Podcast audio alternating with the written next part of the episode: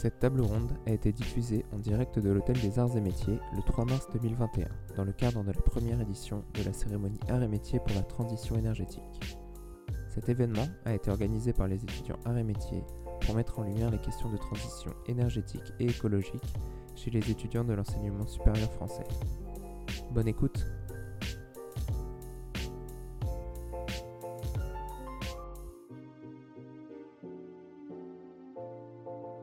à nouveau, euh, bienvenue à ceux qui nous écoutent pour ce, second débat. euh, qui, va être euh, directement dans le prolongement du, premier. En fait, on a déjà abordé sur la première table ronde qui portait sur le rôle de la technologie dans la transition. En fait, on est déjà venu un petit peu sur le terrain de cette seconde table ronde, qui est en fait le rôle des entreprises, le rôle de l'ingénieur dans, euh, dans, euh, dans le processus de euh, transition. Alors, transition écologique, transition bas carbone, on peut préciser ce dont on parle. Euh, ça sera surtout, surtout l'enjeu de comprendre eh bien peut-être les, futurs diplômés de, de- de- de l'école et les autres qui nous écoutent, bah, à quoi est-ce qu'ils peuvent servir et dans quel cadre aujourd'hui euh, on peut faire avancer le schmilblick, c'est-à-dire dans le cadre du capitalisme régulé avec des ingénieurs, avec des, commerciaux, avec euh, un cadre politique qu'on a beaucoup évoqué euh, dans la, première, table ronde. Alors j'ai le plaisir, l'honneur et le privilège pour cette seconde table ronde bah, d'accueillir bah, déjà à ma droite quelqu'un que je connais bien, Fabrice Bonifay, qui est directeur de développement durable du groupe Bouygues, et puis aussi, non moins important euh, dans ces débats, et c'est aussi ce qui rend légitime ta place. euh, on se tutoie, donc euh, je, le fais à nouveau, je l'ai fait, j'ai tutoyé Philippe, on se tutoie également. Tu diriges euh, une instance très intéressante et un point d'observation extrêmement euh, utile pour le débat qu'on fait là, qui est, euh, tu vas nous en parler euh, tout à l'heure, l'association C3D, qui en fait rassemble, pardon, euh, je crois, 150, euh, 180 euh, directeurs développement durable et directrices développement durable de la plus, un grand nombre de, de grandes entreprises euh, et moyennes entreprises Donc voilà, tu as, euh, tu as un point d'observation très intéressant euh, sur l'enjeu qui est celui de cette table ronde. Euh, Brigitte Courtehoux, bah alors vous, diri- alors vous nous expliqué ce que c'est. Vous dirigez une, entre- un- une entreprise qui est l'une marque de. Alors il faut dire Stellantis, il faut que je m'habitue à le dire, et non pas groupe PSA, je vais y arriver. Et donc vous êtes CEO, présidente directrice générale, comme on dit en bon français, euh, de Free to Move. Alors également, vous allez nous expliquer euh, de quoi il s'agit. On pourra peut-être même commencer, commencer par, euh, par vous. Et puis, dernier, mais pas moindre, pardon, Laurent Champanet. Donc vous êtes, bah, vous dirigez alors l'école, le groupe Arts et Métiers, je ne sais pas comment il faut dire. C'est un établissement public qui s'appelle l'École nationale supérieure d'arts et métiers, mais on dit arts et métiers tout Voilà, court. ok. Ok, donc vous êtes le, vous êtes le, le- le- Le le directeur général. Voilà, ok, très bien. Euh, donc voilà, vous avez trois points de vue à nouveau. Bah, alors bravo euh, pour ceux qui ont organisé la table ronde, parce qu'à chaque fois on a un panel très complémentaire, je trouve intéressant, ce qui est assez facile, de- ce qui rend mon rôle très facile en fait, puisque vous avez des points de vue complé- naturellement complémentaires sur le, le sujet posé. Bah, commençons effectivement euh, concrètement par, par vous, Brigitte. Euh, c'est quoi votre, c'est quoi votre, votre entreprise Qu'est-ce que vous faites et comment est-ce que vous allez mobiliser euh, des compétences d'ingénieur euh, dans, ce, dans ce travail? Je vous en prie. D'accord. Donc, euh, Free to Move, Ouais. on a créé Free to Move en 2016, septembre 2016. Donc, c'est une marque qui est jeune et c'est une marque, on va l'appeler de mobilité, mais le, mo- le terme mobilité, on peut l'utiliser à toutes les sauces. De façon plus concrète, c'est ce qui est de l'ordre de l'usage. C'est-à-dire que Stellantis, constructeur automobile, donc aujourd'hui qui est euh, l'association de euh, FCA et de PSA, euh, on a l'habitude de- depuis des siècles de vendre des voitures. Et Un siècle. non, non, non, Des plusieurs, siècles. Un deux. siècle et demi. Un siècle. Au moins deux. Ah ouais, ouais, ok. 1,3. Ok. au moins deux, euh, de vendre des voitures. Et il y a à peu près, euh, c'était en 2013, euh, le groupe a, donc là le groupe PSA, mais on va retrouver la même chose euh, côté FCA, a, bon, a eu la vision, mais comme beaucoup, euh, beaucoup d'entreprises hein, à, ce moment-là, de dire euh, l'usage va se développer. les consommateurs, et on va parler des jeunes, posséder une voiture n'est plus nécessairement dans leurs attentes, en tout cas dans les jeunes, chez les jeunes, dans les villes. Et l'usage amène une certaine facilité, c'est-à-dire de vraiment adapter le besoin du client en termes de mobilité au bon moment. Donc on s'est dit, on va se lancer dans la mobilité, on va le développer. On a créé une marque, une marque unique qui englobe l'ensemble des offres d'usage de la minute. Vous les voyez sur Paris. Donc vous avez Free to Move sur Paris, vous les avez dans d'autres villes. Donc le client consomme la voiture à la minute. En général, euh, sur Paris, c'est à peu près 30 minutes. Dans d'autres villes, c'est un peu plus ou un peu moins en fonction des villes. Mais à travers Free to Move, on peut aussi consommer à la journée on va appeler ça de la location courte durée, euh, au mois, des modèles flexibles, c'est-à-dire je peux prendre une voiture sur un mois, deux mois, arrêter, euh, durer euh, pendant six mois, ou sur plusieurs années. classiquement, ça s'appelait le leasing. Mais l'idée de fond est vraiment d'adapter. On fait du leasing, mais l'idée de fond, c'est vraiment d'adapter l'offre aux besoins réels d'usage. Et donc d'avoir cette offre complètement 360 degrés. Donc on l'a fait à la fois pour nos clients, et Big est un de nos clients, euh, nos clients B2B, euh, nos clients entreprises, et à la fois pour nos clients, clients finaux. Donc c'est vraiment une marque jeune et qui est vraiment là pour s'adapter à ces besoins nouveaux. Et puis le digital a complètement permis ce type d'offre-là. Ok, donc vous avez anticipé une évolution euh, de la demande. C'est quoi le type de compétences que vous allez chercher lorsque vous, en, cherchez des, des collaborateurs nous, on a la chance. Euh, c'est des... ingénieurs. Mais ou des commerciaux. Et les ingénieurs, ils sont. Alors, ils, sont... qui ces ingénieurs? C'est des développeurs. On est vraiment dans le monde, euh, ce qu'on appelle, on a un actif euh, delight, hein, c'est qu'on est vraiment dans le développement de plateformes. Et donc, c'est des ingénieurs vraiment développeurs à la base. Après, on, part vraiment, nous, d'un principe chez Free2Move, c'est qu'on on cherche des talents avant tout. Euh, donc des gens qui sont très agiles, qui sont capables de vraiment être euh, des entrepreneurs. Euh, donc c'est des ingénieurs plutôt entrepreneurs, développeurs. Alors au niveau des arts et métiers, vous allez me le dire, si maintenant il y a, je suppose qu'il y a une filière digitale informatique ou? Non, non, j'en parlerai après. D'accord, bon. Donc, mais globalement, c'est des ingénieurs, des gens plutôt agiles, des jeunes. ce qui est incroyable, c'est vraiment la première génération quasiment la première génération où les jeunes sont plus forts que nous. C'est-à-dire, ils, sont plus forts, non pas parce qu'ils sont plus forts, mais parce qu'ils en savent plus dans le domaine du digital. Donc, c'est assez extraordinaire. Ils sont brillantissimes. Euh, et on a aussi des commerciaux, parce que nous, on vend à nos clients. Et c'est aussi des jeunes qui sont des vendeurs. Et euh, c'est des équipes de talent. Et globalement, euh, j'en sais quelque chose, hein, on est tous passés par là. ils sont assez brillantissimes, nos jeunes. Et je suis sûre que les, les jeunes des arts et métiers le sont tout autant. Fabrice, est-ce que c'est -ce c'est possible de résumer un peu le type, enfin, qu'est-ce qui évolue dans la demande euh, des, grands employeurs, en particulier ceux qui s'intéressent ou qui essaient de faire évoluer leur modèle d'affaires sur les enjeux de développement durable Qu'est-ce qu'on va chercher euh, comme, euh, comme compétence quand on fait la chasse à la sortie des écoles d'ingénieurs Aujourd'hui, par rapport à il y a 10 ans ou 15 ans? Bah, C'est possible de résumer ça un peu à grands traits, difficile. Euh, on est en train, donc dans les, grandes entreprises comme Bouygues, on, sait très bien qu'on va avoir, on a une dizaine d'années pour euh, euh, réinventer nos modèles d'affaires. Voilà. Donc, en fait, on va devoir changer, ce que je dis souvent, changer la roue en roulant. C'est-à-dire qu'en fait, l'ancien business, l'ancien modèle va financer l'émergence des nouveaux modèles. Donc, on, va voir cohabiter dans nos entreprises les ingénieurs du monde d'avant, tel qu'on concevait nos infrastructures pendant des, alors pas des siècles, nous c'est des, on a 70 ans d'âge, et euh, en même temps, on, a de plus en plus de demandes clients pour euh, qui nous commandent en fait des infrastructures qui n'ont rien à voir avec ce qu'on a construit depuis toujours et qui vont demander des, des, compétences d'ingénieurs qui elles non plus n'ont rien à voir. Donc, expliquer concrètement? Oui, bien sûr. Donc euh, déjà, bon, on a cinq métiers différents, mais on va en prendre un. On prend le métier historique de Bouygues, qui est euh, la construction. Donc le modèle, le modèle constructif qui est utilisé massivement chez les constructeurs, y compris Bouygues, depuis, euh, depuis, la fin de la dernière guerre mondiale, c'est un modèle poteau-poutre classique, avec très peu d'innovation dans le modèle constructif, même si les performances ont notamment évolué ces dernières années du fait de la régulation et de la réglementation. Mais il va falloir qu'on fasse des bâtiments banques de matériaux, des bâtiments modulaires, qu'on industrialise la fabrication des bâtiments pour pouvoir réutiliser les éléments constitutifs des bâtiments pour d'autres bâtiments dans le futur. Ce qu'on appelle les bâtiments donc dits banques de matériaux qui n'ont jamais été construits en véritable, véritablement. Et donc, on va aussi devoir travailler avec des bâtiments qui vont produire leur propre flux.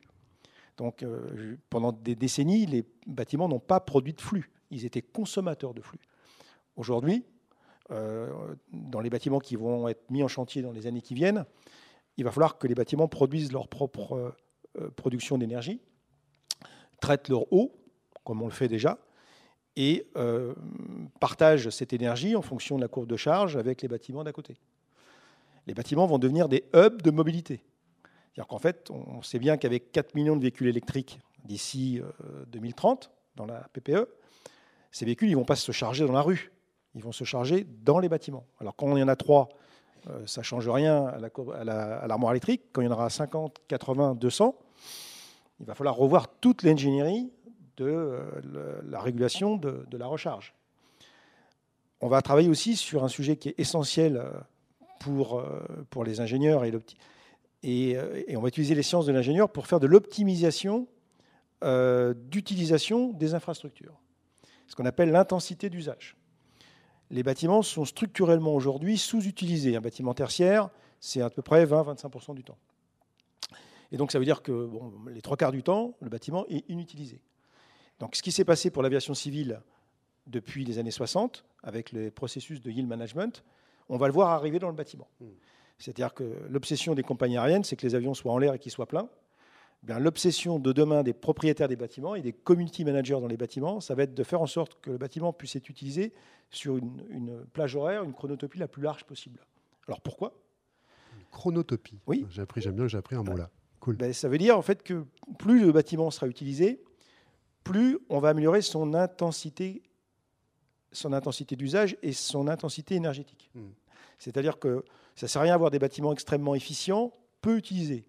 L'objectif demain, ce sera d'avoir des bâtiments qui seront efficients, mais qui seront très utilisés, parce que le dénominateur, ce sera l'utilisateur. Donc on va passer d'une approche de kilowattheure par mètre carré à kilowattheure par utilisateur.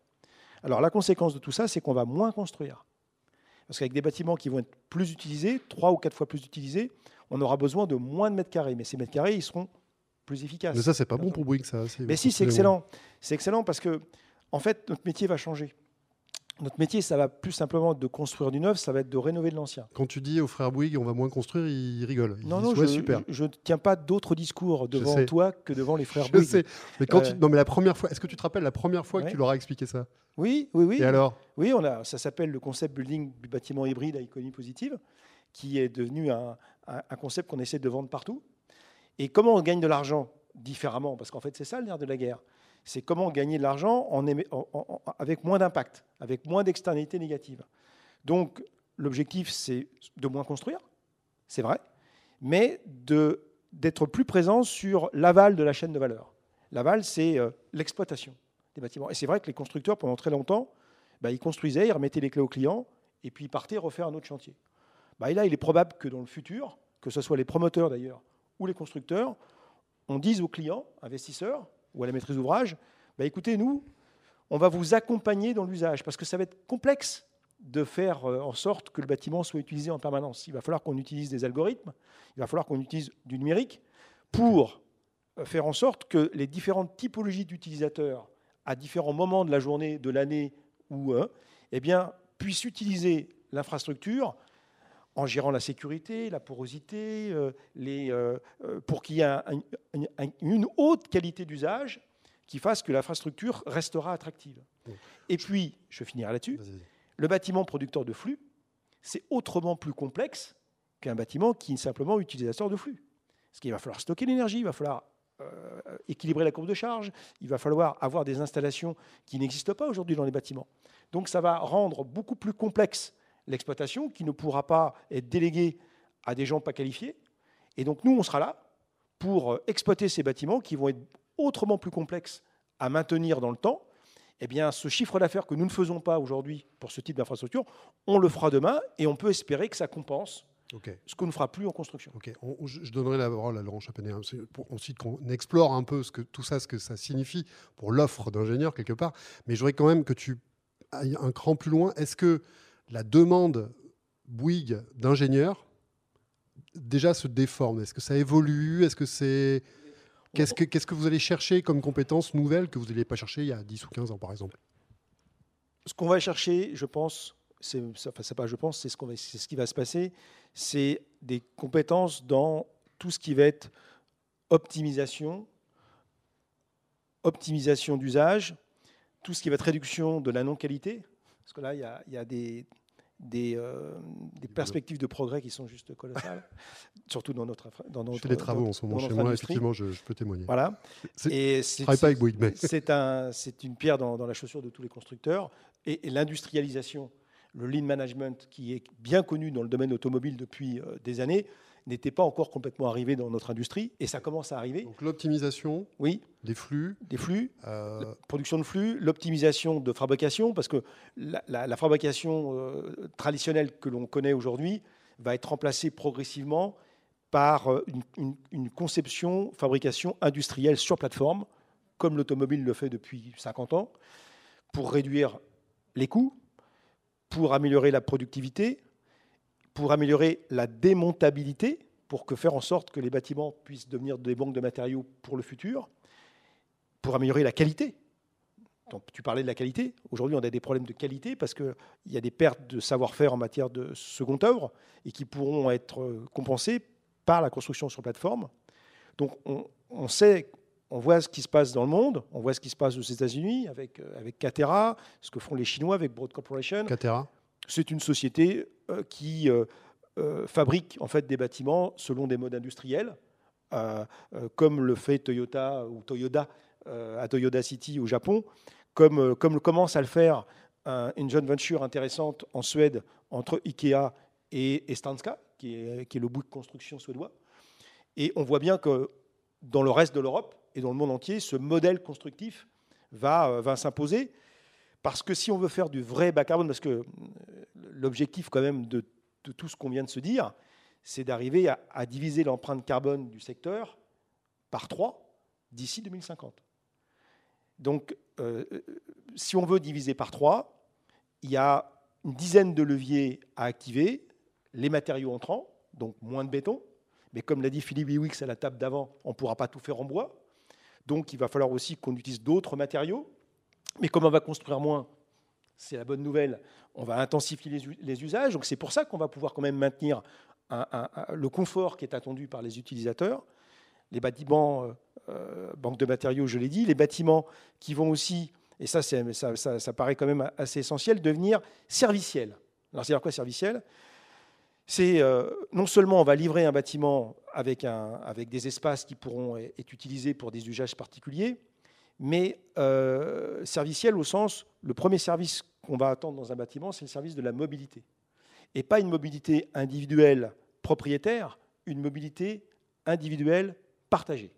Et pas simplement avec des voitures, mais avec des euh, trottinettes, des vélos, des vélos cargo. Faire une joint venture tous les deux, en fait. Mais c'est évident. Mais c'est pour ça qu'on est très intéressé par le modèle de Free to Move, parce que demain, dans nos bâtiments, quand on descendra dans le parking, le parking va devenir un centre de profit. En fait, aujourd'hui, c'est un centre de coût pour les, propriétaires de bâtiments. Et demain, on aura dans le parking des véhicules qui seront à disposition des utilisateurs, à la fois du bâtiment, mais aussi des riverains du bâtiment, dans lequel ils pourront aller chercher le véhicule correspondant à un usage particulier.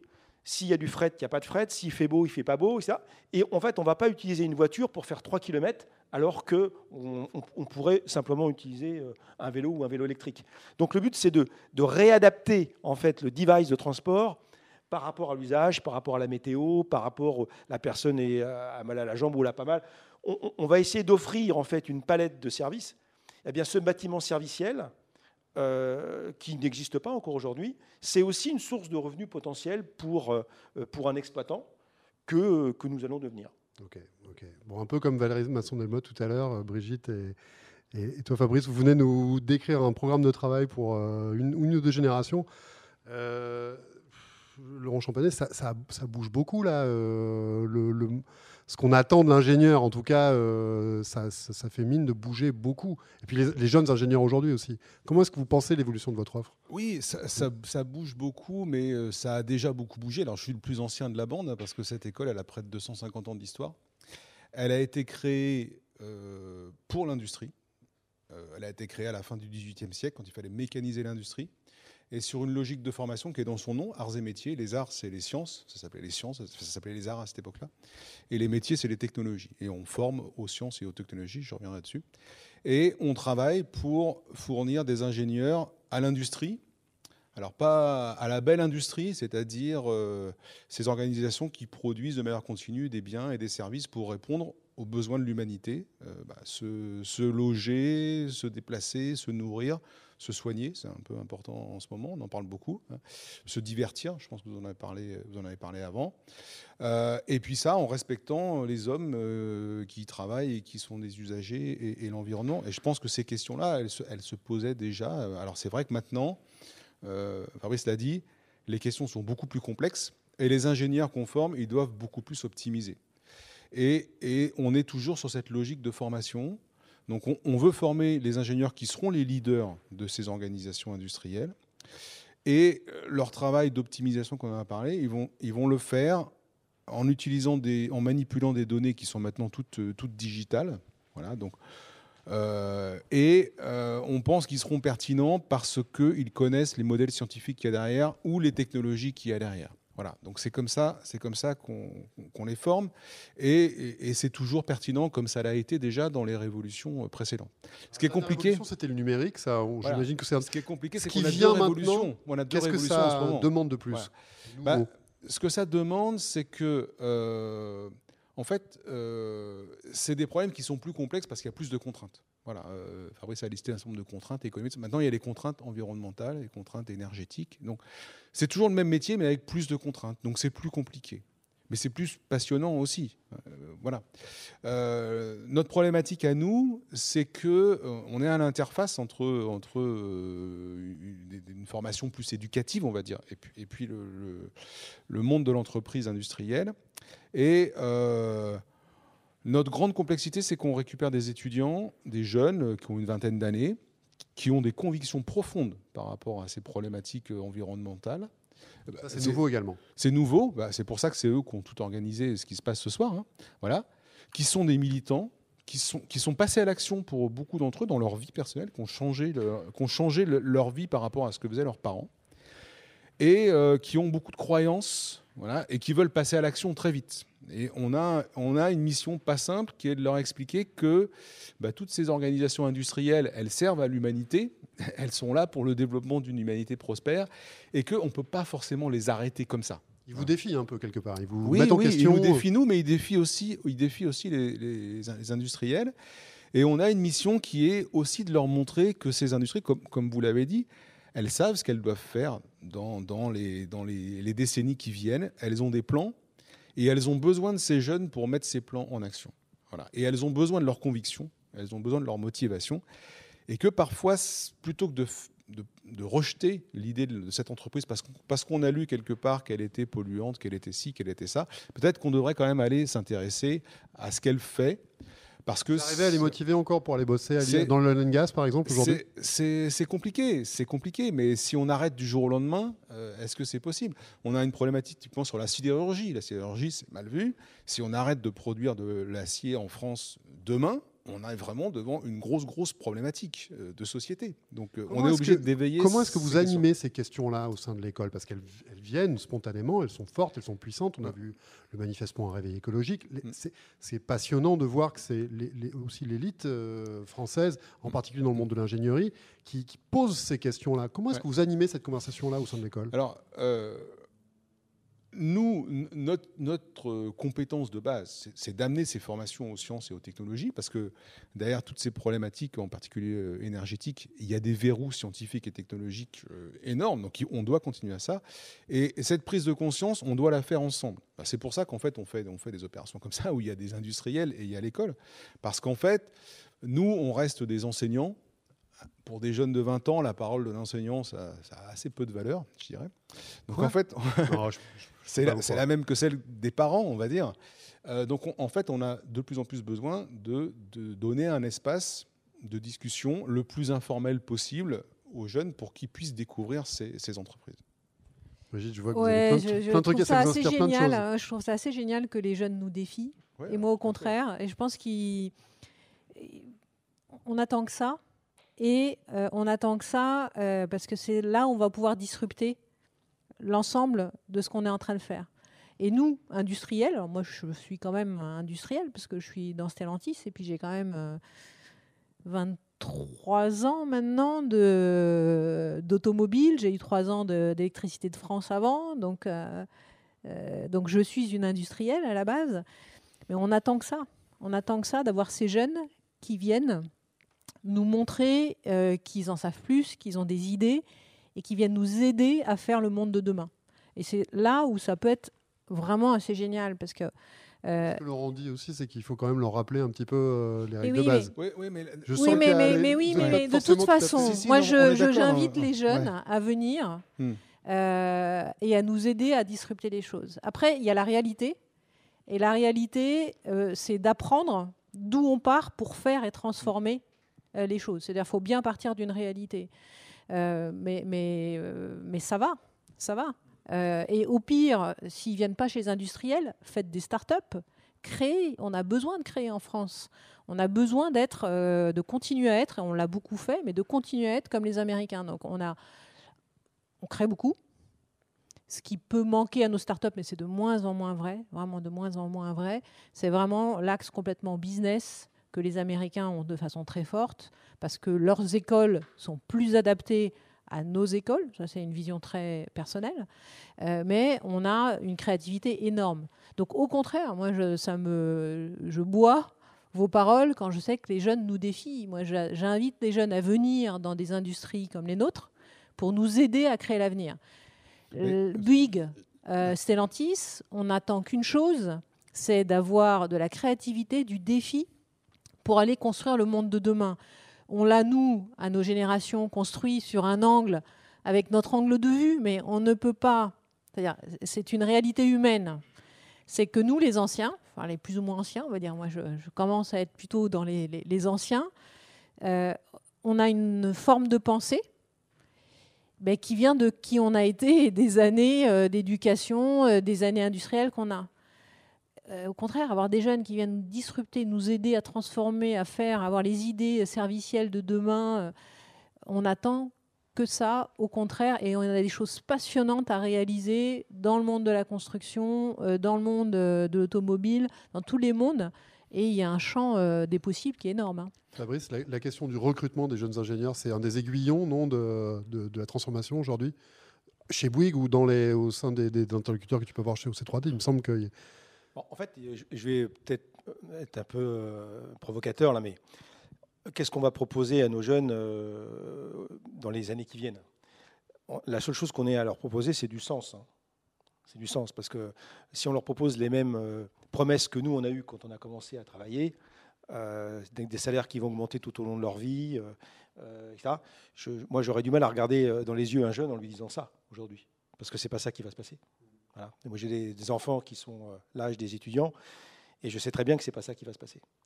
Donc, on, euh, il faut, arrêter de se raconter des carbistouilles. Ça va être très compliqué.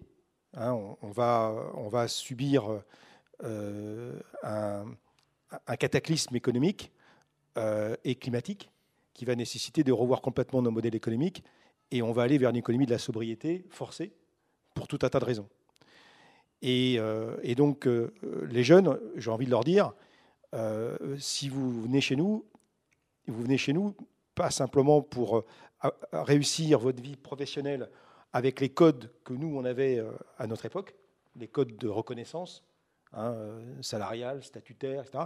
Mais tout simplement, vous venez dans une entreprise pour sauver l'entreprise et sauver la planète sauver l'entreprise. Bah, l'entreprise va devoir continuer de gagner de l'argent, mais avec un mode de, redistribution qui sera certainement différent, avec un mode de répartition de la valeur qui va être différent, euh, avec aussi des modes de, performance en termes de, cash généré qui sera certainement différent. Parce que de faire croire à des jeunes que, euh, comme, comme j'entends encore certaines entreprises le dire, qu'on va doubler notre chiffre d'affaires, doubler notre marge, euh, doubler dans, les, dans les 20 ans, les 15 ans qui viennent, restons en vie déjà. Restons en vie, je crois que c'est ça qui est important. Réinventons les modèles d'affaires qui vont être compatibles avec, avec l'accord de Paris. Ça, c'est être courageux, c'est de le dire. Et pour ça, il faut inventer euh, des nouveaux produits, des nouvelles solutions sous contrainte de flux. Et Fabrice, ce que tu dis est passionnant, mais est-ce que tu peux répondre à ma question, s'il te plaît? Est-ce que c'est pour des grandes entreprises, tu ne tu, tu, travailles pas que chez Bouygues, tu fréquentes euh, et tu connais. Est-ce que depuis quelques années, euh, on a déjà parlé pas mal de fois, le, recrutement, la demande, ce que, ce que, les, ce que les, les, les, jeunes diplômés qui arrivent sur le marché du travail, ce qu'ils demandent, est un aiguillon puissant. Ah bah oui. Voilà. Est-ce que tu peux nous raconter un peu ça? Bah oui, en fait, aujourd'hui, je vous donne Ça, c'est très nouveau, c'est très puissant. Je vais vous donner une anecdote. Chez Bouygues, on organise ce qu'on appelle des journées d'accueil groupe, où, euh, bon, quand on s'était encore possible de le faire, euh, en 2019, tous les euh, trois mois, les, les, jeunes embauchés, cadres, sont accueillis pour découvrir les métiers du groupe. Bon, plein d'entreprises font ça. Les, les, quand moi j'ai connu ça et euh, comment je l'ai vu évoluer euh, pendant, euh, ça fait 32 ans que je suis chez Bouygues, les, questions qui étaient posées par les jeunes d'il y a 20 ans, ou il y a même encore 10 ans, c'était les, mêmes questions que, que, enfin, de ma génération. Quoi. C'est des, perspectives, la croissance infinie dans un monde fini en ressources, nos limites. on est, on est, ils étaient encore dans cette perspective-là. Bah, depuis 3-4 ans, c'est plus du tout ça. Hein. Il y en a encore qui pensent à ça. Nos limites. Hein. Euh, voilà, il y en a encore qui sont éblouis par Elon Musk, euh, par euh, ah oui, formidable, on va aller coloniser, Mars, Hyperloop. Il y a encore des jeunes qui sont éblouis par ça. Mais on en voit beaucoup qui, ben, savent compter, tout simplement. qui savent compter, et puis les gazards, ils savent compter. Et qui voient bien que de toute façon, tout ce que les théories économiques qu'on a pu leur raconter, c'est faux. C'est faux et qu'il va falloir réinventer un modèle industriel en mode ultra frugal et recréer et créer même de l'abondance frugale. Laurent, qu'est-ce que, qu'est-ce que vous retenez du discours de, Fabrice C'est étonnant de, d'entendre euh, un représentant d'un, des leaders français euh, historiques euh, de l'industrie tenir ce discours-là. C'est nouveau, ça, non? Bah oui, mais c'est bien parce que c'est, le discours qu'attendent les jeunes. En fait, ça, ça, exprime la réalité de la situation. On ne va pas leur vendre du rêve. Mais on peut, leur vendre du rêve, mais pas celui on, peut, mais euh, voilà, effectivement. Et, c'est eux qui vont nous le vendre. et, non, mais moi je trouve ça extrêmement intéressant qu'on dise ça et que ces industriels disent ça parce que c'est la réalité de ce que vont faire ces générations-là. Euh, moi j'ai une autre mission qui est d'essayer d'attirer des jeunes vers l'industrie parce qu'il n'y a, pas, a pas assez d'ingénieurs, il n'y a pas assez de femmes ingénieurs euh, surtout. Et, et moi j'ai l'habitude de parler d'aventure parce qu'effectivement, quand on a Fabrice, on ne sait pas ce qu'il y a devant il y a des défis qui sont colossaux. Le défi, c'est sauver la planète, il vient de le dire. Voilà. Et, on ne sait pas comment on va faire. Et c'est une vraie aventure. Et les entreprises, telles, telles qu'ils l'ont dit tous les deux, elles sont prêtes à les accueillir et à leur donner les clés très vite. Est-ce que vous pouvez me parler un peu de comment est-ce que vous réfléchissez aujourd'hui à l'évolution euh, de euh, votre offre pédagogique euh, parce que tout ça, ça a des influences directes, j'imagine, sur des questions nouvelles. Est-ce que je dois développer tel type de formation? Qu'est-ce qui a bougé là depuis Fabrice disait depuis 3-4 ans, la demande des, jeunes diplômés, des, bah, des, gamins qui sortent de prépa change. Vous, comment est-ce que vous Leur demande, c'est que vraiment l'école est dans ses formations et dans son comportement, dans son cadre de vie, parce que l'école, c'est un endroit où on apprend à entrer dans une entreprise, à la fois dans la formation, dans la vie euh, de tous les jours, dans la vie étudiante. Euh, donc on, doit répondre sur les deux. C'est pour ça que les projets qui sont récompensés ce soir, c'est des projets qui correspondent à la vie. Ça s'appelle décarboner mon campus, donc c'est la vie dans les campus. Et quand ils seront chez vous, ça sera décarboner mon entreprise. Hein. c'est exactement la même chose. Et euh, après sur la formation, c'est assez compliqué. Leurs attentes au départ, leurs attentes, c'est. le temps de nous expliquer, parce que c'est hyper. pourquoi il n'y a pas un cours sur le climat? Pourquoi il n'y a pas un cours sur la transition énergétique? Euh, Et on, se refuse de dire on, met quelques cours prétextes, voilà, qu'on met bien en avant, et puis on ne change pas le reste. Donc en fait, on s'est lancé dans, un, dans une réflexion qui est plutôt de dire, c'est ce que j'ai expliqué tout à l'heure, de dire, maintenant, on, gère des problèmes contraints, avec des contraintes nouvelles qui sont les contraintes environnementales et énergétiques, et qui ont un poids énorme. Donc dans l'optimisation, le problème d'optimisation sous contrainte, le poids est énorme là. Et donc du coup, on fait travailler nos enseignants sur comment montrer que tout tout ce qu'ils font en termes de formation et surtout les applications qu'ils font, toutes les applications sont reliées à, à ces problématiques-là. Et que les problématiques d'optimisation sous contrainte, c'est comme ça sous contrainte, mais dans lesquelles forcément on prend en compte les aspects environnementaux. C'est-à-dire que j'ai un problème, de, je dois euh, déterminer quel matériau j'utilise, je ne peux pas me poser la question de la disponibilité de ce matériau, de la ressource. Voilà. Et donc tous les, tous les sujets sont traités. là c'est pas facile d'amener les enseignants à cette réflexion-là. Les, enseignants, qui doivent... Euh, les enseignants euh, qu'on appelait d'informatique avant, ils ont dit non, mais nous, on n'est pas concernés, nous, on amène des outils. Oui, mais vous pouvez quand même éveiller aux problématiques dont vous avez parlé dans la table ronde juste avant, hein, de, bah, de l'impact du numérique euh, d'un point de vue environnemental. Et donc, du coup, faire en sorte que, comme je l'ai dit, on ne peut pas enlever un cours de physique pour mettre un cours de climat parce que, il y a des verrous scientifiques et il faut amener, il faut amener les questions, mais il faut absolument montrer que ce cours de physique, il sert pour les enjeux, et en particulier les enjeux, environnementaux. Fabrice Oui, euh, je suis d'accord avec ce que ton prénom, Laurent, Laurent a dit. Euh, en fait, dans les écoles d'ingénieurs, le problème, ce n'est pas les sciences dures qui doivent être maintenues euh, en termes de, de formation, d'éducation, au même niveau que ce qu'on... Les écoles d'ingénieurs françaises sont vraiment tout à fait remarquables dans ce domaine-là. Ce qui doit changer, c'est les sciences sociales et les sciences économiques. Ça, ça doit. Euh, alors, je sais que ce n'est pas le, cœur de l'enseignement d'une école comme les arts et métiers, c'est plutôt les écoles de commerce, mais vous en avez aussi un peu. Et là où euh, il y a une adaptation quand même importante euh, à prévoir dans toutes les écoles, les grandes écoles françaises, c'est comment on crée de la valeur. donc, pour faire simple, aujourd'hui, toutes les entreprises ont des modèles économiques dits selon des, une économie dite linéaire, on ne s'est pas préoccupé de l'impact, où l'environnement et euh, l'humain étaient des variables d'ajustement, en fait, en, réalité. Aujourd'hui, comme vous l'avez dit, il faut qu'on pense à l'impact. Mais il faut qu'on pense à, une autre chose aussi. L'impact environnemental, bien sûr, carbone, mais il faut aussi penser à l'effet rebond. Ça a été dit à la table, euh, précédente.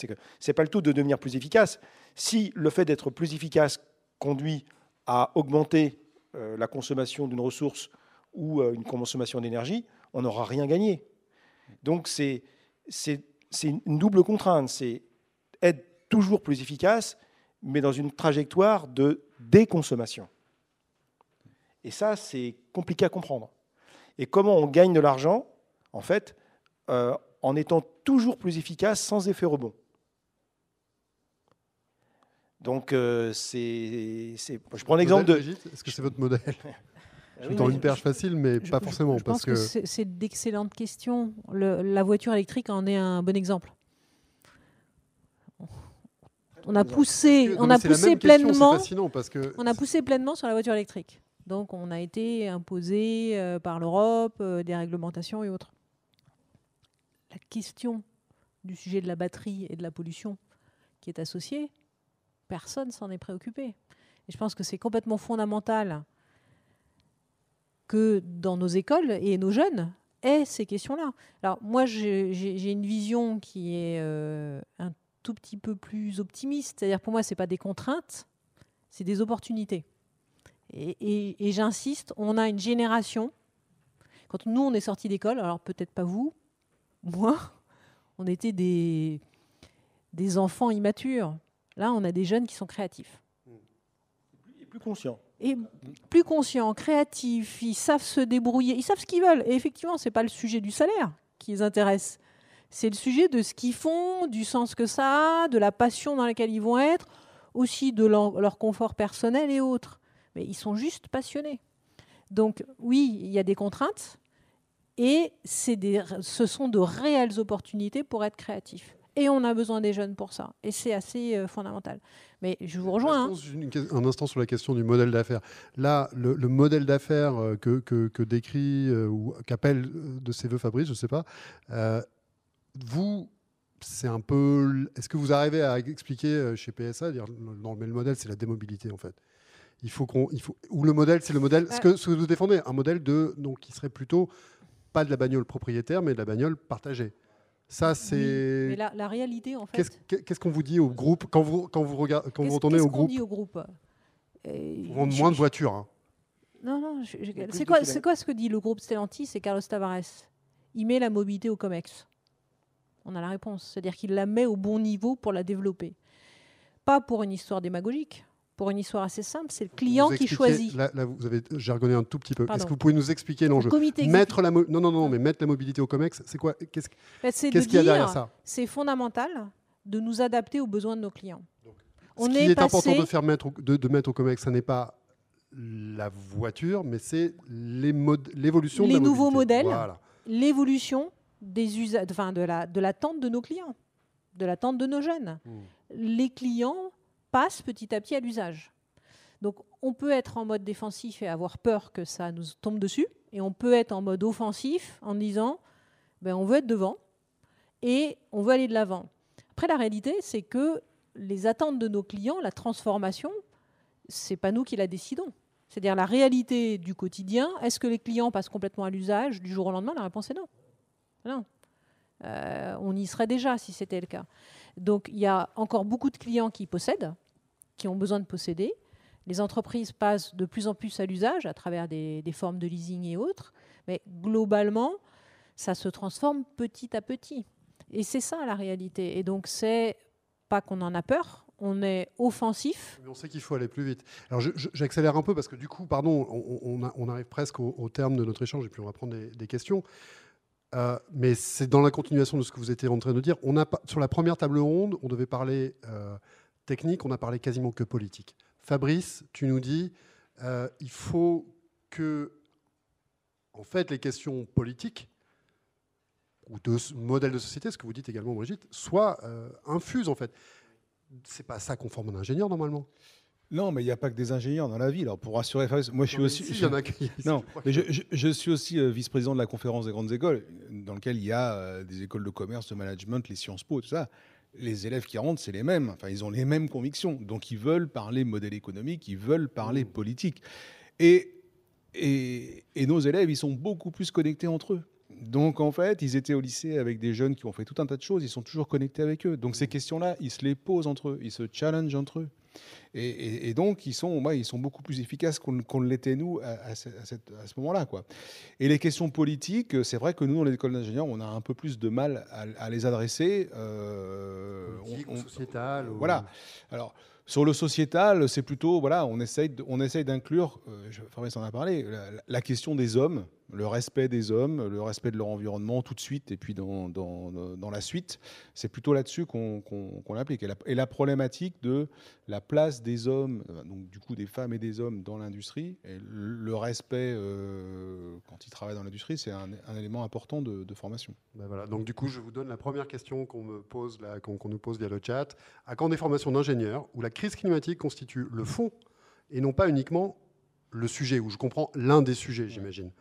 Parce que euh, la question qui est, qui est diffuse, qui, enfin le- le- l'enjeu qui est diffus là-dessus, c'est que finalement, on a euh, comme euh, quelque chose qui est, euh, qui est euh, profond, je vais faire mon cagneux, qui est ontologique en fait dans, dans la, dans la question posée par le climat. Mais j'ai dit tout à l'heure que pour moi, les formations qui sont en amont des formations d'ailleurs, c'est plutôt des formations d'éducation. Et moi, ces questions-là, c'est plutôt des questions d'éducation. Mmh. Euh, Je discutais ce matin avec l'inspection générale de, de- de l'éducation, qui se dit effectivement peut-être que en amont, au lycée, on n'en fait pas assez des questions d'éducation. Donc je pense que séparons la question de, de- l'éducation du fond, c'est-à-dire avoir bien compris les enjeux, avoir une position personnelle sur, ces enjeux, une position politique, et puis euh, ce qu'on fait dans une école d'ingénieur, qui est dire maintenant comment on va traiter ces problèmes-là, je, passe à l'action en, en ayant compris euh, un peu plus les enjeux, les enjeux qu'il y a derrière toutes, toutes ces problématiques-là.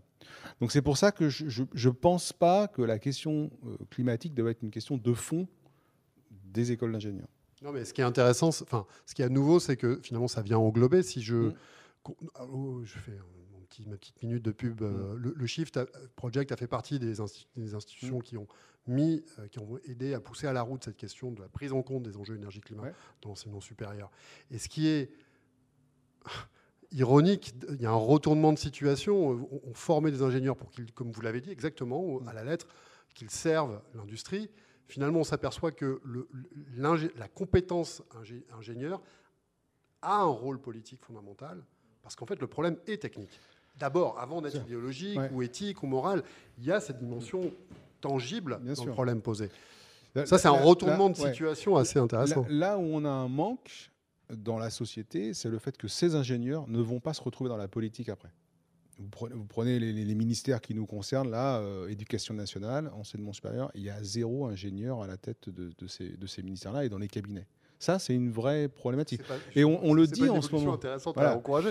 Donc, euh, effectivement, alors, dans les faits, comme on ne peut pas tout faire, euh, je, prends un exemple de ce qu'on a fait. Euh, on, a passé un accord à la demande des étudiants avec Sciences Po pour que nos étudiants puissent aller plus facilement en faire un master à Sciences Po après les arrêts métiers. Mmh. Parce qu'effectivement, moi, je considérais que ça pouvait être intéressant qu'il y a un complément de formation. Nous, on les acte trois ans, c'est quand même court. Trois ans, il faut faire des projets, il faut faire des stages, il faut partir à l'international, ça fait beaucoup de choses. Il y a deux, trois trucs à apprendre. Voilà. Et donc, du coup, je trouvais ça intéressant que des ingénieurs aillent à Sciences Po pour effectivement amener leur point de vue dans les débats et puis éventuellement s'orienter dans des directions différentes. La, seconde question est très bonne aussi. Finalement, c'est la question euh, de base. Qu'est-ce qu'il faut faire euh, Vers quel secteur prioriser son orientation en formation ingénieur pour limiter efficacement l'impact énergétique et ou environnemental? Le BTP. BTP. 25% des émissions de gaz à effet de serre en France, c'est 30% dans le monde. Donc, si vous voulez vraiment être utile. Ingénieur agronome aussi. Agronome, bien sûr. Mais c'est pas ici, oui. Mais enfin, là, je pense que dans le BTP, il y a un enjeu énorme parce qu'en fait, c'est un très gros contributeur au changement, enfin, à la crise climatique. Et comme il va falloir qu'on construise autrement, on va avoir besoin des sciences de l'ingénieur pour construire autrement, donc industrialiser, industrialiser notre profession. Et ça, on est en retard là-dessus. Donc, on va avoir besoin vraiment des sciences de l'ingénieur pour ça. Euh, et, je pense que pour les jeunes qui veulent vraiment être euh, utiles, c'est-à-dire cette notion de sens dont je parlais tout à l'heure, franchement, venir dans le BTP pour réinventer cette euh, profession, qui est une très belle profession, on a toujours besoin de se loger, hein. sauf qu'il va falloir qu'on apprenne à se loger différemment et qu'on apprenne à construire les bâtiments différemment, et surtout qu'on apprenne à rénover tout le parc existant. Brigitte, Parce que le vrai enjeu, même question, qu'est-ce qu'il faut Moi, je, vais... Je, qu'il se fasse plaisir. Enfin, sincèrement, qu'ils se fassent plaisir. Dans toutes les industries, euh, il y a des choses à réaliser, il y a des choses à faire. Donc, c'est euh, qu'est-ce qui va les passionner demain? Euh, C'est ça la bonne question. Et c'est en étant passionnés qu'ils vont pouvoir développer.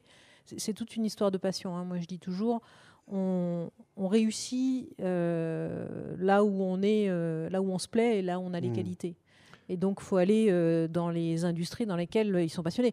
Moi, je suis prête à vous accueillir parce que les, les ingénieurs des arts et métiers ont une tête bien faite. Vous parliez de Lean, ils savent organiser et partout, on a besoin d'organiser. La formation d'ingénieur en France, la formation euh, Gazar, euh, c'est une formation qui structure après, il faut aller à l'endroit qui vous fait plaisir. Et de toute façon, des gens avec une tête bien faite, on en a besoin. Effectivement, dans le monde politique, ça peut être intéressant d'injecter quelques ingénieurs qui peuvent structurer. Là, on parle... il faut changer. Et il faut changer. Vous avez parlé de votre parcours. Tout à l'heure, Fabrice a dit euh, la problématique du bâtiment, c'est la mobilité. Donc, c'est bien d'avoir des gens qui changent aussi, hein, parce que, parce que tout, tout est connecté. Euh, Là, on parle des filières. Mmh. Euh, il y a une autre manière de. Filière pendant la carrière. Oui, oui. Ah oui, d'accord. c'est ça ce que je voulais dire. C'est-à-dire dire, commencer quelque part, se dire un jour, voilà, j'arrête, je passe dans une autre filière. Ok. Non, je voulais vous inviter à. Pardon, Juste pour dire que tout est connecté. Vous le disiez tout à l'heure, euh, le bâtiment, euh, la mobilité vont être complètement connectés. demain, dans pas très longtemps, les voitures électriques, non seulement elles vont venir se charger dans les parkings, mais elles vont redonner de l'électricité dans, dans les immeubles. Et en fait, c'est pour ça que je disais, l'intérêt, c'est que les jeunes, ils aillent là où ils ont envie, parce que de toute façon, tout est connecté. C'est assez incroyable. Alors, je voulais réorienter un peu la question. Là, on parle des filières, donc naturellement, c'est un, une façon de répondre. Moi, je voulais peut-être, euh, Laurent Champagnet, peut-être peut aborder la question euh, plus précisément, avant de parler de ce qu'ils feront euh, en sortie sur quoi, à quoi ils doivent s'intéresser. Euh, moi, je donne un exemple. Euh, au Shift, je fais travailler quelqu'un sur un truc euh, un, peu, un peu mégalo qu'on est en train de, bâtir, qu'on a appelé le plan de transformation de l'économie française. dont mon chef d'orchestre est quelqu'un qui bossait sur des moteurs d'avion. C'est un ingénieur super-héros, c'est un ingénieur système. Et j'ai trouvé ça absolument fascinant de voir que quelqu'un qui avait été particulièrement formé à l'ingénierie des systèmes, voire il m'a appris qu'il y avait une ingénierie des systèmes de systèmes. Alors ça, moi, ça fait, moi, comme ancien cagneux, ça, ça me fait rêver. Je ne sais pas du tout de quoi on parle, enfin un petit peu maintenant, mais euh, non, mais en termes de discipline, de spécialité, justement, l'ingénierie système, il y a tout un, c'est tout un champ passionnant. Quels sont les, champs comme ça de, de, de, dans le corpus qu'on apporte dans la formation d'un ingénieur qui, qui, sont, qui deviennent, euh, voilà, je sais pas, prioritaires ou décisifs. Moi, je trouve ça très intéressant de faire bosser un type qui savait faire des moteurs d'avion et qui est comme un poisson dans l'eau dans euh, de l'optimisation, dans la prospective euh, et dans une logique qui plus un moteur d'avion, mais qui est la société française en tant que métabolisme. Ça la réponse c'est la même que sur la question de dans quel secteur il faut aller. Il faut se mettre sur des disciplines qui nous plaisent parce qu'elles sont toutes, elles sont toutes nécessaires. Voilà.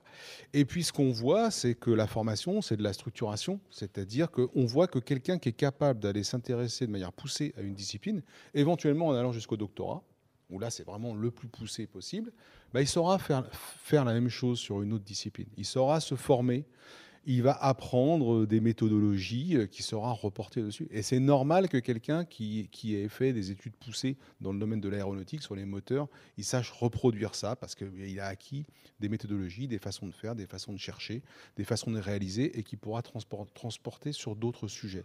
Et, aujourd'hui, la problématique essentielle de la formation, c'est comment motiver les, élèves. Et, donc, il faut se mettre sur, sur les domaines qui nous motivent. Moi, je pense que ce qui doit vraiment être ancré dans la tête des ingénieurs de demain, c'est de ne pas reproduire les, erreurs des ingénieurs de, ma génération sur les notions de, j'appelle ça l'obsolescence programmée. En fait, on a appris à, concevoir des produits dont on savait que, compte tenu du système économique, il fallait provoquer le réachat. On était dans l'économie de la possession. Il fallait démoder rapidement les, produits euh, pour, pour, faire tourner la machine économique. je pense qu'on va rentrer dans une époque à partir de maintenant, là, où c'est le contraire de ça qu'il va falloir faire. Et donc retrouver vraiment la science pure de l'ingénieur, qui est de fabriquer des, produits qui durent, réparables, reconfigurables, euh, qu'on puisse réutiliser. Donc euh, on pourra toujours mettre du marketing autour, mais pour moi, le meilleur ingénieur, c'est celui qui va fabriquer des, des produits forever. Alors on gagnera sa vie autrement, par l'usage. C'est ça qui va être, euh, qui, générera les cash de demain. Ce ne sera pas la, vente du produit. La vraie liberté demain, ça sera de pouvoir jouir de tout sans rien posséder. Et pour ça, il va falloir avoir des produits qui sont extrêmement hybrides, qui fonctionnent longtemps et qui sont conçus d'une certaine manière pour qu'on économise un maximum à la fois l'énergie grise pour les fabriquer et, les ressources minérales euh, qui sont les éléments constitutifs. Parce qu'on on retrouve les, dans, les sciences de l'ingénieur aussi l'effet scientifique. Et euh, ça a été dit par Philippe Biwix tout à l'heure. De toute manière, non seulement il y a une contrainte climatique, mais il y a une contrainte sur toutes les autres ressources qui servent à l'industrie aujourd'hui. Et que nous, on est bien placé pour vous dire dans le bâtiment qu'au rythme actuel d'utilisation des ressources, euh, eh bien, euh, on, ne pourra plus utiliser certaines ressources parce que tout simplement, il n'y en aura plus. Le sable. Le sable, a commencé par le sable, a commencé par le cuivre. On regarde, euh, quand on regarde un petit peu les, problématiques d'extraction de, aujourd'hui du cuivre, et il y en a bien d'autres. Donc on voit bien que... Mais il y a un super cycle sur les matières premières. Il paraît que toute la relance des, renouvelables, ça, va, ça faire bondir la demande de cuivre. Oui. C'est super. Mais, mais, mais aujourd'hui, euh, euh, on a bien conscience, nous, maintenant, que on, et, inviter les, les, ingénieurs de chez Alstom qui sont en train de se rendre compte qu'aujourd'hui, la, la façon dont on a conçu les, trains pendant des années, on ne peut plus continuer comme ça. Parce que? Ben Parce qu'on manque de ressources. On va manquer de ressources. Donc euh, c'est, euh, ça, interroge quand même sur les modalités de conception des produits et sur la recyclabilité, sur le, problème des alliages, sur, sur, la façon dont on doit penser le démantèlement du produit et sa réutilisation au moment de la conception. Donc c'est des, sciences de l'ingénieur qu'il va falloir utiliser pour avoir une utilisation beaucoup plus frugale de ces ressources et, euh, pouvoir le faire durer dans le temps les produits de demain. Et, ça, ça c'est tout à fait enthousiasmant, je pense, Et c'est un défi énorme pour les ingénieurs de demain. Et ça revient à l'idée noble de l'ingénieur qui travaille pour répondre aux besoins de la société et pas à son besoin à lui ou aux besoins de mon petit groupe qu'on appelle l'industrie. Et, là où on a un problème en Europe, c'est que euh, en France, typiquement, les écoles d'ingénieurs, elles ont été créées pour faire la guerre. On a fait des ingénieurs qui, qui faisaient la guerre. Alors que dans les, en Amérique du Nord, les ingénieurs, c'est ceux qui ont aidé ce peuple de migrants à prospérer dans une terre hostile. Mmh. Voilà. Et, du coup, ben, on, en voit toujours les traces aujourd'hui sur la perception des ingénieurs et de l'industrie dans la société. Oui, technocrate, c'est péjoratif, euh, mais pareil qu'on peut. Brigitte, cette question, peut-être là-dessus, on peut terminer là-dessus. Cette, euh, ce renversement de perspective que vient de décrire euh, Fabrice, dans un groupe comme Stellantis, ça, s'achemine, ça, cette idée C'est exactement l'inverse de ce que fait l'industrie pour l'instant dans la production automobile on pourrait dire euh, oui et non, parce que quand on, quand on, quand on fusionne justement euh, deux gros groupes, c'est aussi pour ça. C'est qu'on sait qu'à terme, euh, ça permet, on va dire, de, réduire la globalité des coûts, de s'adapter à la réalité. de, donc on est complètement conscient de ça, hein. c'est-à-dire on est complètement conscient et on est vraiment en train de mettre les jeunes à nous aider à construire ce monde de demain ce monde totalement décarboné, ce monde euh, qui va faire que euh, bah, on va collectivement mieux vivre et c'est fondamental. Donc je dis oui et non parce que le fait de fusionner deux grands groupes, c'est aussi une façon euh, d'optimiser les ressources, de réduire les coûts tout en pouvant continuer à survivre. Et on verra probablement de la consolidation dans le marché, dans le monde automobile, euh, dans les prochaines années sur cette base-là. Elle n'est pas tout à fait là. Si je peux me permettre, la question est plutôt de savoir si c'est raisonnable de proposer des modèles suréquipés, par exemple. C'est une excellente question et euh, c'est une euh, non, je pense pas. Et puis probablement que nos clients ne le demandent pas. Et donc et n'en ont pas nécessairement besoin. Donc revenir au aux, portières, aux, vitres comme ça Oui, probablement pas partout et pas pour tous les clients, mais bien sûr, il faudra se réadapter. Quand vous voyez les modèles, vous avez vu la, qu'on appelle nous objet de mobilité, l'AMI, l'AMI Citroën qu'on a lancé, c'est complètement AMI, C'est un objet de, c'est un objet de mobilité. C'est un petit objet électrique. On l'appelle pas voiture. c'est, un objet de mobilité. C'est complètement dans cette vision-là, c'est-à-dire que on adapte aux besoins, à l'empreinte au sol, aux besoins du client qui est en ville, qui n'a pas nécessairement besoin d'avoir euh, une voiture thermique, une grande voiture. Il a besoin de se déplacer en ville. Il va avoir son objet de mobilité de deux places, euh, qui est pas cher euh, qui, est, euh, qui a une empreinte au sol extrêmement limitée, qui va se recharger très facilement. Et donc, euh, on n'en a pas peur, on est au contraire en train de s'adapter, en train de penser l'avenir sur cette base-là et en prenant en compte ces, ces contraintes-là. Très bien. Bon, bah, écoutez, ça sera le mot de la fin. Je crois qu'on arrive à peu près au terme du temps qui nous était imparti. Je vous remercie beaucoup. C'était passionnant. Enfin, je le dis vraiment sincèrement. Et, et, voilà, bonne soirée. Merci, Merci beaucoup.